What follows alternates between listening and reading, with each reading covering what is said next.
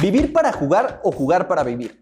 Ya sea en el Azteca, el Bernabéu, la calle o el llano, en cada lugar existe una historia. Queremos contarla y ser parte de ella. Como todos los lunes, Apuntes de Rabona les presenta Historias del Llano. ¿Qué tal, raboneras, raboneros? Buen lunes, el último lunes del año de Historias del Llano. Querida Pau, ¿cómo te va? Yo muy bien, estoy muy contenta. Este, siento que todos los cierres de año son padres porque te da como para evaluar, ver amigos de nuevo, ¿no? Pensar en lo bueno que pasó, también en lo malo, pero como que siempre es, no sé, refrescante tener este tipo de programas y aparte también estoy muy contenta porque hoy nos acompañan básicamente nuestras matronas, ¿no? Este, que son básicamente nuestras principales donadoras en Patreon, que me gustaría que se llamara distinto, ¿no? Eh, pero, eh, y pues nada, lo que queremos hacer en esta ocasión es justo pelotar con ellas porque al final son de las personas más importantes para este programa, ¿no? Que son justamente Klaus Pedraza, como bien la pueden ubicar nuestros raboneres, y eh, Brenda Moller, ¿no? Entonces, este, pues nada, deseándoles lo mejor para este eh, episodio y pues nada, que simplemente queremos pasar el tiempo con ustedes y hablar de lo que más nos gusta. Bienvenidas, chicas. Antes de, bueno, ¿cómo están, Klaus? ¿Cómo estás, Bren? Bienvenidas, qué buena onda que están acá con nosotros. Eh, quisiera ahorita explicarle a la gente qué es esto de Patreon y demás, pero ¿cómo están? ¿Cómo les va? Hola, raboneros, raboneres. Eh, Brenda Moller, aquí, eh, muy feliz y honrada de estar en este espacio con ustedes. Este, yo, igual que Pau, me encantaría que tuviera otro nombre, pero de entrada estoy eh, muy agradecida por ser parte de este grupo selecto. Uno tiene que poner su dinero donde están sus palabras, querida eh, comunidad. Y para mí, Apuntes de Rabona es de lo mejor que tiene el periodismo deportivo de este país. Y por eso soy una de esas personas que aporta a este medio. Así que al contrario, gracias a ustedes por el gran trabajo que hacen siempre. Muchas gracias, Bren. Klaus, ¿cómo estás? Buenos días, tardes.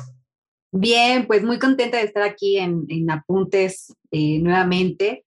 Creo que siempre, eh, como bien decía Bren, es eh, un gusto coincidir con pues esas historias y, esas narraciones y esas noticias que ustedes crean y que pues de alguna forma nos hacen esto, reivindicar la idea de que sí es posible hacer otro tipo de periodismo deportivo y pues a ese hay que apostarle, ¿no? Y la verdad es que pues súper contenta de coincidir con, con Bren, con Pau y contigo, sin duda, eh, para platicar de cosas que nos gustan, nos apasionan, nos, nos hacen eh, meternos a los datos, nos hacen seguir imaginando. Entonces, pues bien, bien, bien contenta.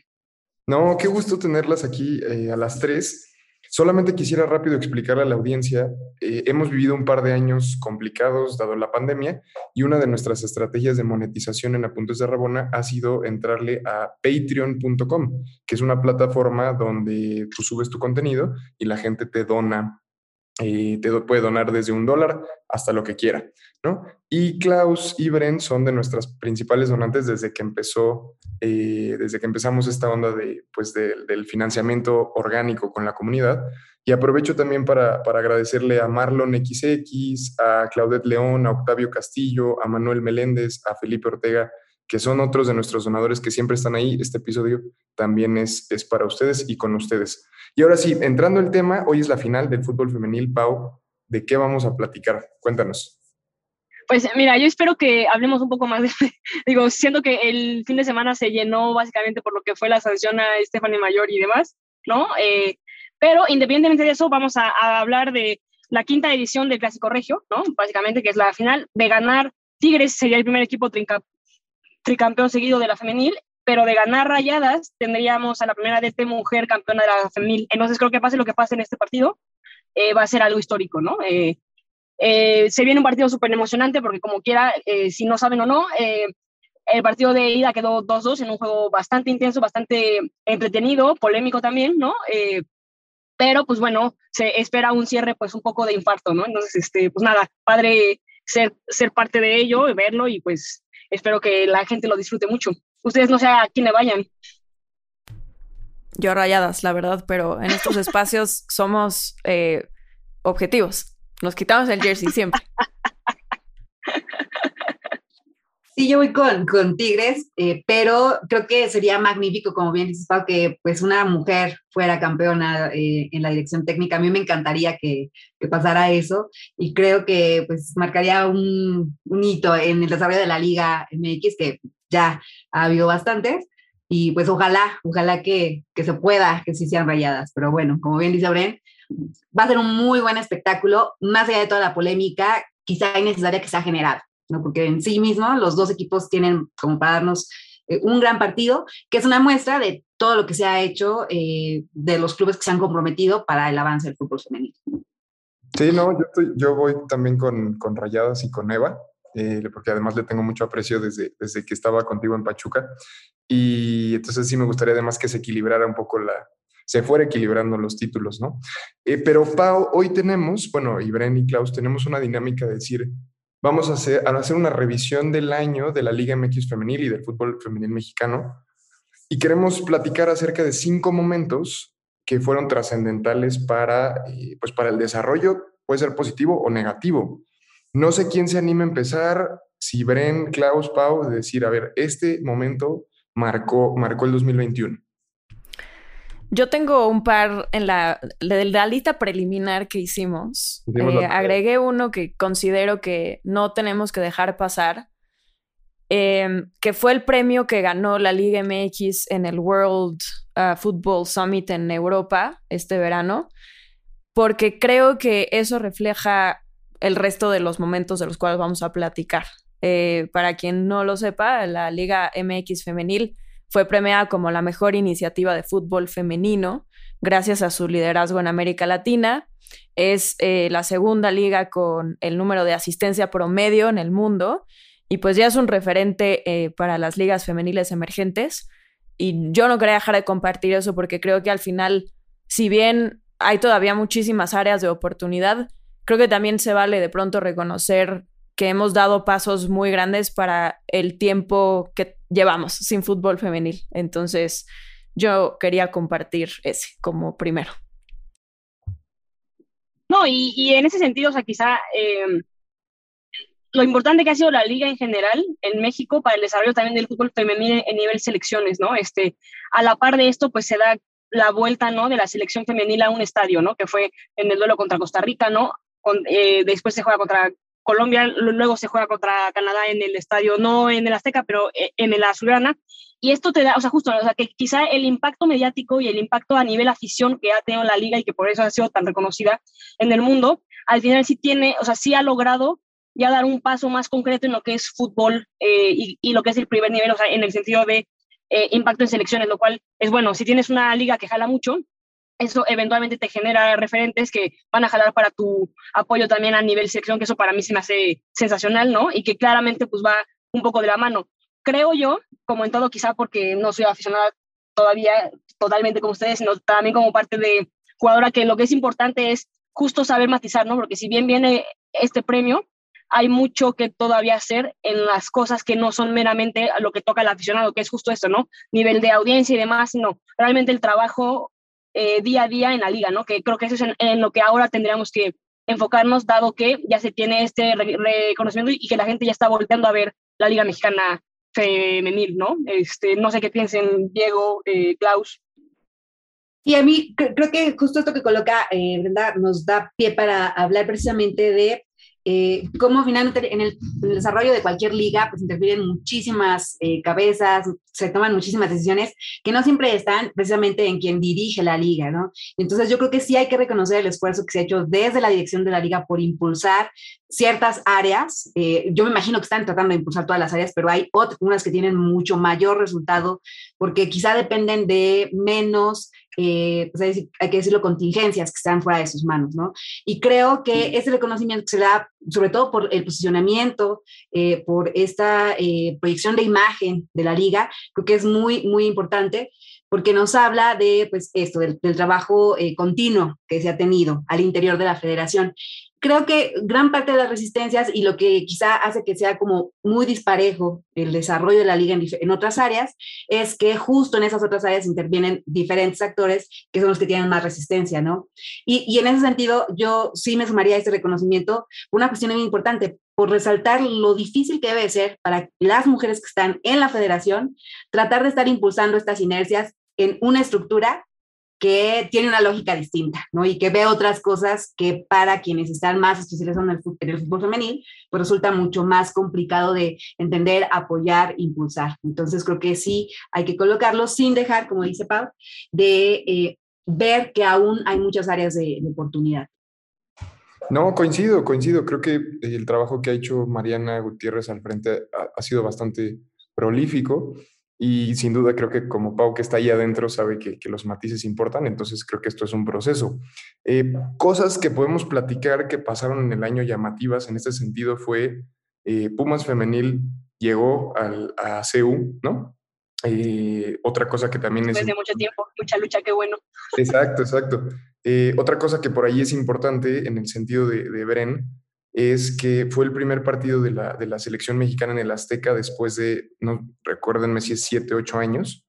Eh, y además es la renovación, se da esta renovación de las directoras técnicas, ¿no? De estas, este, pues de los Cuellar que veníamos con ellos durante muchos años y llega Mónica Vergara y llega también eh, Maribel Domínguez en la sub-20, llega Ana Galindo en la sub-17 y esto sí es un proyecto distinto, es una apuesta muy diferente a lo que veníamos, a lo que veníamos haciendo los últimos años, ¿no? ¿Cómo vieron ese, ese cambio? Fueron más de 10 años, Diego, de hecho. ¿Ah, sí? Eh, sí, hay una disputa ahí entre el número eh, real, pero son 13 años en realidad. Eh, la selección femenil no pisaba el Azteca y mm, a mí me da mucha ilusión ver esta nueva generación eh, y justo reforzando un poquito el tema de los procesos, compartirle a la audiencia que justo quizás Mónica Vergara va a ser la que más duro va a ser evaluada, justo porque es la selección mayor. Pero al final hay que entender que donde hay que poner el foco es en la sub 17 o yo me atrevería a decir que hasta la sub 15, porque esas jugadoras ya son las que van a crecer con un entorno de la liga muy distinto, con una formación física y atlética muy distinta. Entonces, eh, te estamos como transformando y ejecutando al mismo tiempo y eso es bien difícil, pero sin duda reconocer uno el interés dentro de la propia federación para que tengamos este tipo de procesos para mí es lo más importante y dos que se estén respetando también los procesos porque eso es algo que en otras categorías no vemos y el hecho de que hayan como avanzado todas como grupo no no que hayan traído nuevas personas sino que hayan crecido las directoras técnicas con sus respectivas generaciones eso para mí también es algo eh, pues muy valioso no no, y que básicamente, si no me falla, digo, ahí me van a corregir ustedes, pero según yo el año que viene es el premundial. De hecho, este, o bueno, eh, de, de no, no, sé si la de la 20, pero pues justo, o sea, digo, se tendría que empezar a ver un poco eso, ¿no? Y también el hecho de entender que la liga profesional está formando y está transformando, pero que en procesos juveniles todavía apenas se va a empezar, ¿no? Con la liga, o sea, con el torneo sub-17, ¿no? Femenil. Eh, ya hubo como unos pequeños, este, digamos, en, ensayos de partidos amistosos eh, en estos últimos meses eh, entre algunas escuadras como Pachuca, Pumas, Querétaro, América, Atlas, ¿no? Pero hasta apenas ahorita en enero se supone que ya empiezan todas de lleno. Y justo, ¿no? Porque la liga pro profesional ahorita tiene gente menor, ¿no? Este, no hay toda, o sea, al final se empezó de, de lo más alto a lo más bajo cuando quizás se tiene que empezar al revés pero justo por lo mismo, lo más importante es, como bien dice Bren, ¿no? o sea, el cuidar los procesos y realmente también cuidar la integridad de jugadoras, ¿no? El hecho de, eh, el típico tema que luego sale con la varonil de, bueno, no, no quemar a los jugadores al, al, al debutarlos antes, que no, que, o sea, que no se te ¿no? O sea, creo que va a ser un proceso bastante interesante y que eso ya va, nos va a dar mucho de qué hablar quizá para el año que viene, ¿no? Pero que al menos este año se cierra con una gran decisión que ya es empezar con la 17, que creo que fue una cosa que se peleó desde que la liga comenzó, ¿no? Entonces, este, pues nada, feliz por eso y ver qué pasa. Sí, justo pensaba en que quizá estamos, eh, pues por primera vez en muchísimos años, ante un panorama de, de, un desarrollo del fútbol femenil mucho más orgánico, ¿no? O sea, siento que históricamente habíamos visto el desarrollo del fútbol femenil con las elecciones que no tenían nada que ver con el resto de lo que pasaba en el fútbol femenil claro. del país. Y creo que por primera vez se están prendiendo como estos nodos que ahí están, pero que nunca habían estado vinculados de las categorías menores, el deporte universitario, el deporte escolar, que está encaminándose a esas categorías menores para que después den el salto a la profesionalización y de ahí esto alimente a las selecciones femeniles, ¿no? En las diferentes categorías, jalando además a entrenadoras que han estado en espacios de desarrollo de fútbol femenil. Entonces creo que es, es la primera vez que se está eh, generando pues este acomodo muy, muy orgánico, que lo que nos hablaría es de que si se empiezan a estabilizar estos, eh, estos mecanismos, esta liga, este torneo sub-17, eh, los propios equipos, las selecciones, pues el desarrollo ya, la lógica sería pues hacia arriba, ¿no? Hacia adelante. O sea, eh, sería como un poco a lo mejor sí se empezó al revés, pero el que se empiecen a mirar estas lagunas que se tenían al inicio de la liga, eran muy cuestionadas, o sea, hace cuatro o cinco años era como de, pues si no, si no está esto, si no están las categorías menores, si no hay fuerzas básicas, ¿cómo va a crecer?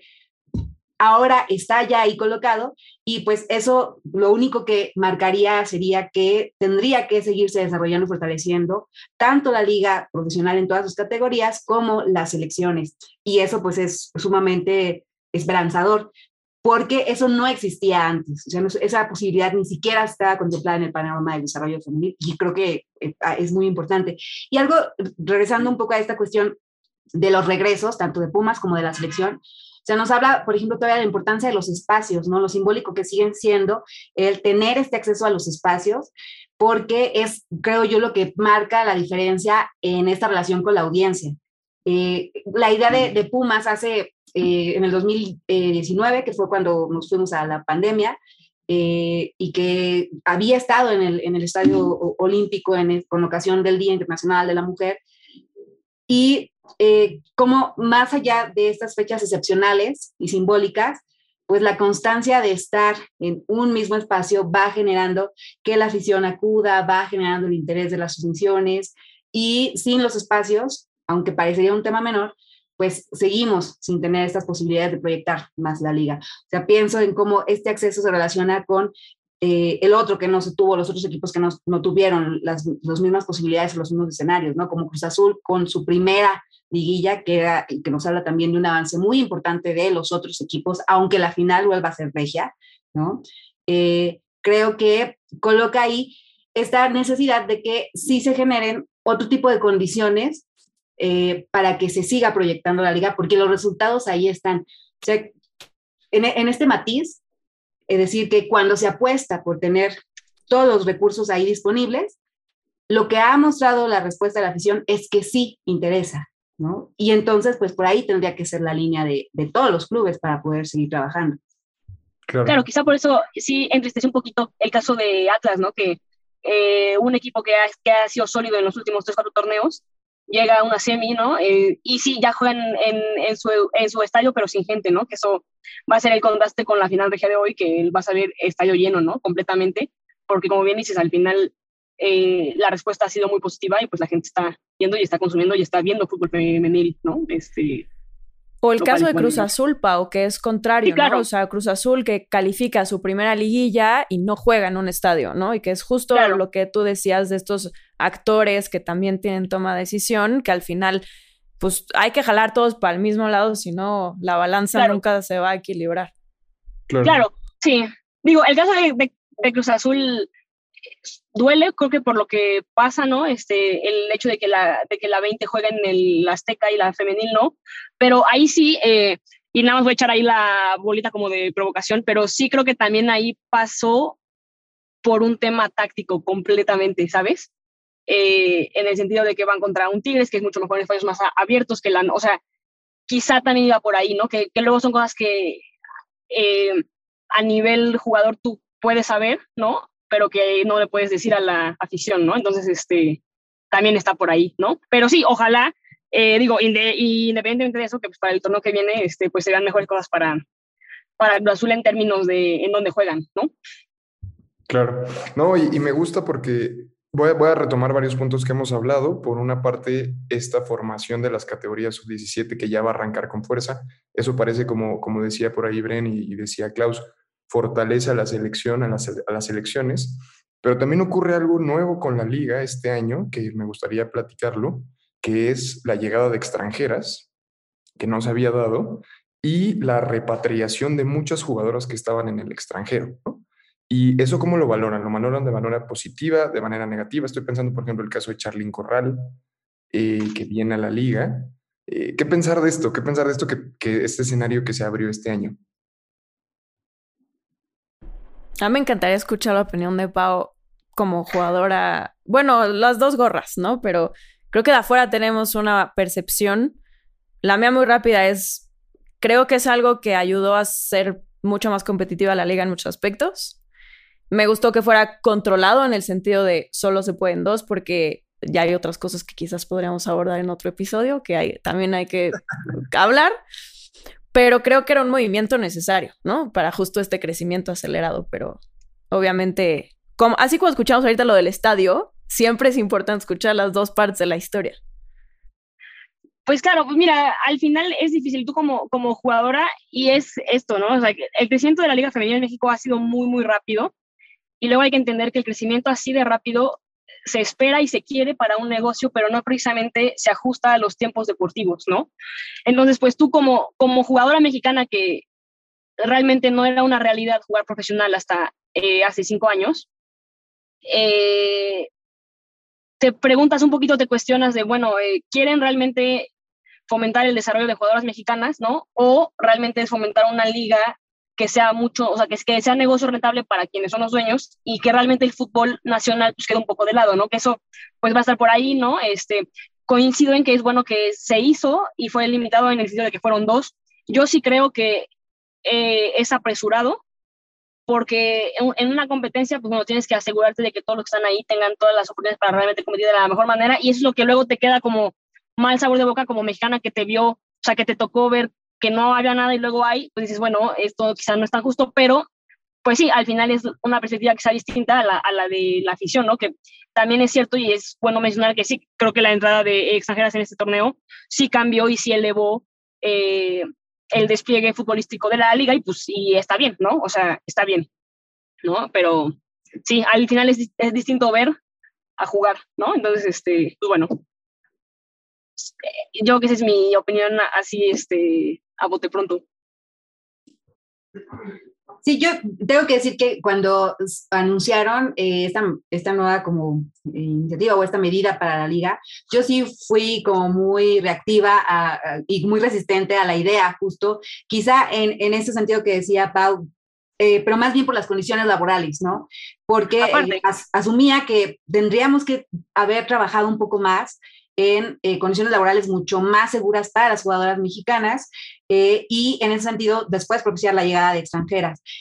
Eh, entendía esto, este sentido de, competencia que aporta siempre la llegada de jugadores que están en otro entorno, o en este caso de jugadoras que están en otro entorno, para el desarrollo del torneo pero eh, sí existía pues este tipo de, situación en términos de la opacidad que todavía existe en la liga al respecto de cuáles son las condiciones eh, laborales de las jugadoras, ¿no? Y creo que ese, tema siempre va a ser así la piedrita en el zapato, porque mientras no sean claras las condiciones, cualquier otra medida siempre la tenemos que observar pues con este lente de escepticismo. Sin embargo, eh, en el sentido deportivo me parece que sí, efectivamente, yo no esperaba que justo le dieran un mayor dinamismo a los equipos y reconocer que no obstante, eh, y no porque fuera una competencia, de todos modos, las oportunidades para las jugadoras nacionales no se mermaron. Sé si estuvieron ahí en los reflectores, estuvieron en las canchas y pues de alguna forma eh, contribuyeron también al desarrollo de, las propias jugadoras nacionales. Y en el caso de las jugadoras que regresaron, que tienen como bandera esta, este regreso de Charlín Corral, me parece que generaron mucha expectativa y quizá en términos de eh, imagen y expectativa fue mucho mayor de lo que pudimos ver en las canchas, pero eso para mí habla justamente del desarrollo deportivo de la liga, ¿no? Eh, estos referentes, estas jugadoras que están en el extranjero y que siempre nos imaginamos las ligas extranjeras como a lo que tiene que aspirar y donde está el mejor fútbol y bla, bla, pues el regreso y el ver eh, las condiciones en que estas jugadoras se desplegaron en las canchas y ver que existían muchas otras jugadoras a su nivel, pues sin duda es una muestra de este, de este avance.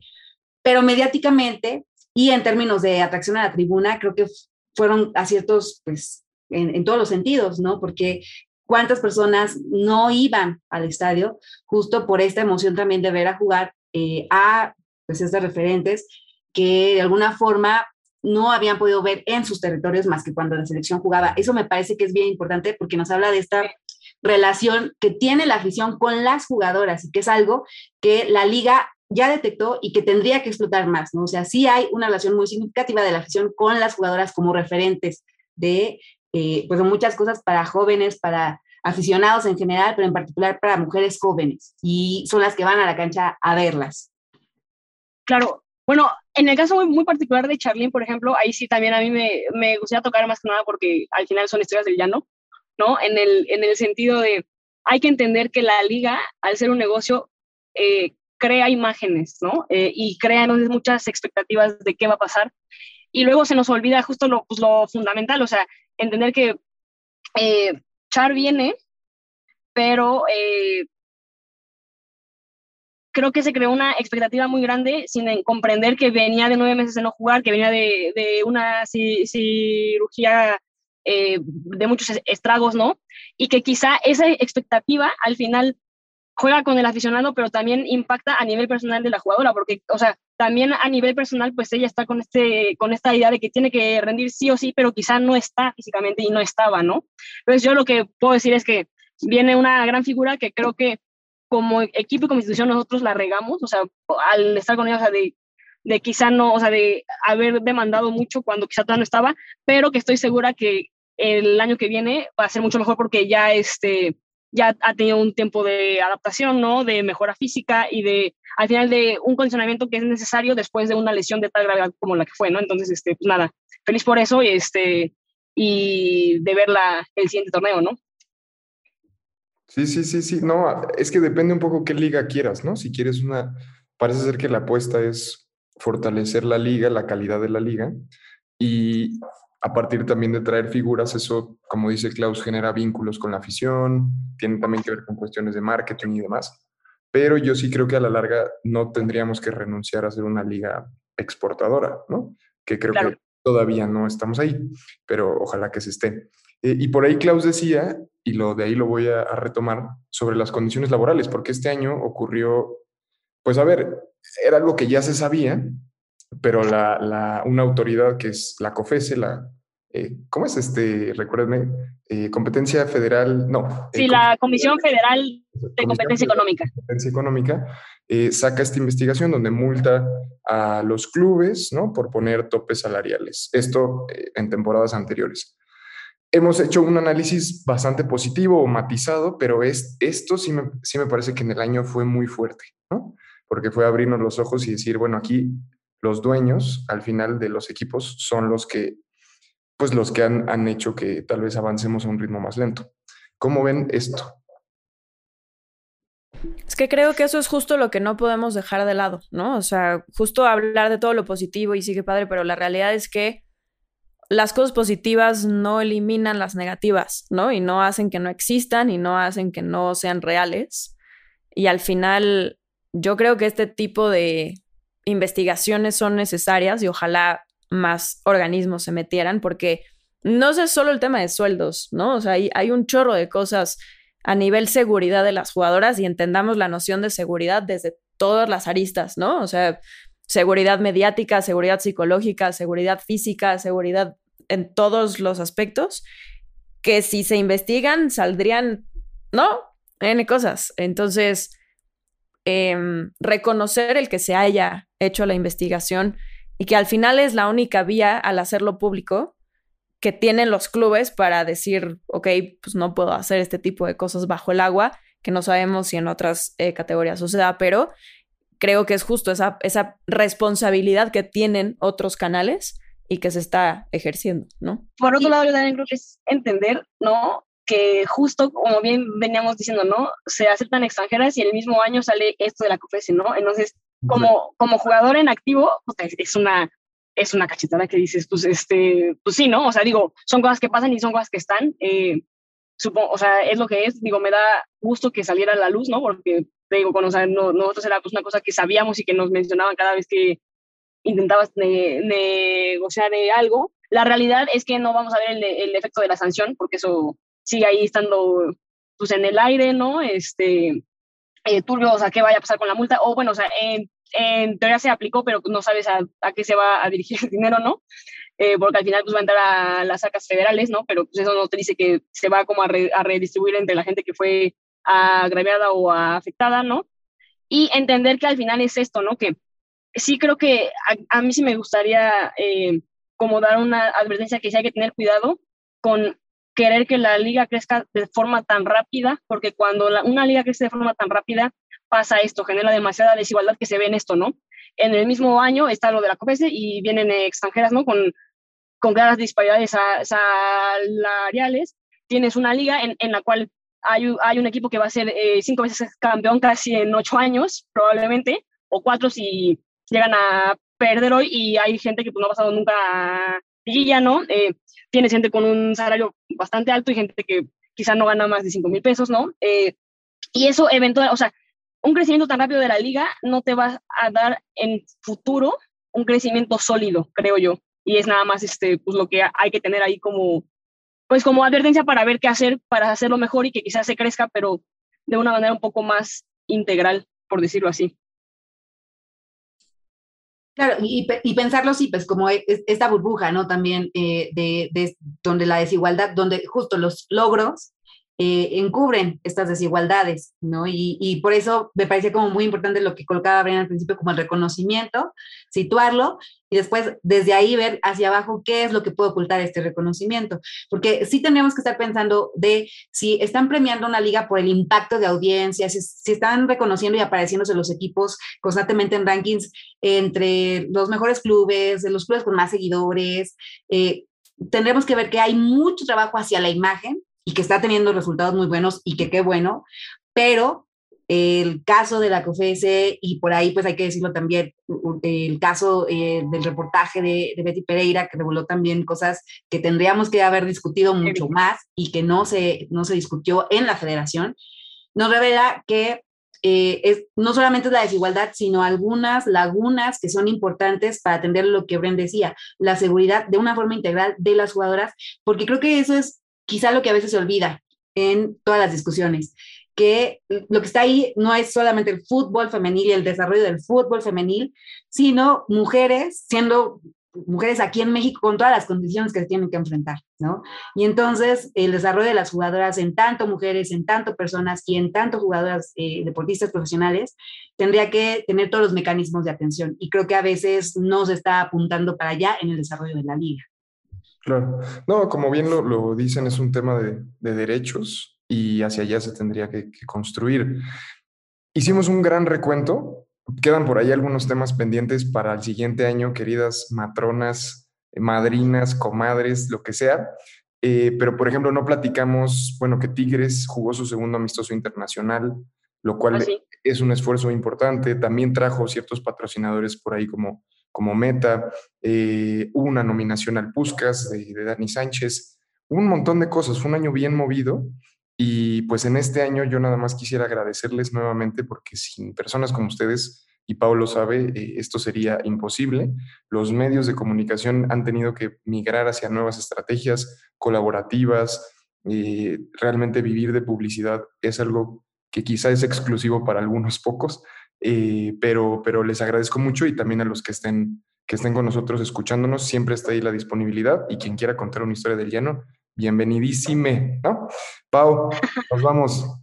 Nos vamos, nos vamos y pues bueno, eh, feliz Navidad a todos, a todos, ¿no? Eh, buen año, ¿no? Y esperamos vernos el que sigue también este, con las pilas puestas, ¿no? Y con más cosas que hacer y más cosas que contar. Queridas Klaus, Bren, muchas gracias por todo. Gracias, Diego. Gracias, Pau. Gracias, comunidad de Apuntes de Rabona. Y yo no quiero irme sin antes invitarlos a que ustedes también formen parte de estas plataformas. Es una otra forma de aportar eh, lo que sea. De verdad, ustedes pueden creer que un peso, no, un peso no hace diferencia, pero sí la hace. Así que si existen estas plataformas, usémoslas para proteger la existencia de medios independientes como Apuntes de Rabona. Felices fiestas a todos. Igual felices, perdón, igual felices fiestas para todos.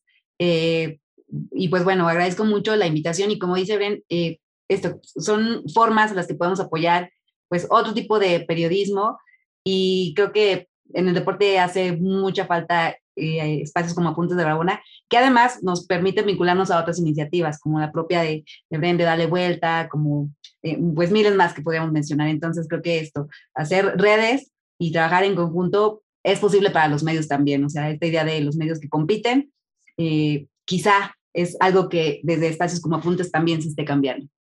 Muchas gracias, queridas, y gracias a toda la comunidad y que sea un gran cierre de año y vamos por un gran 2022. Un abrazo. ¿Quieres más historias? Síguenos en todas nuestras redes sociales como Apuntes de Rabona para ver el mundo desde el futuro.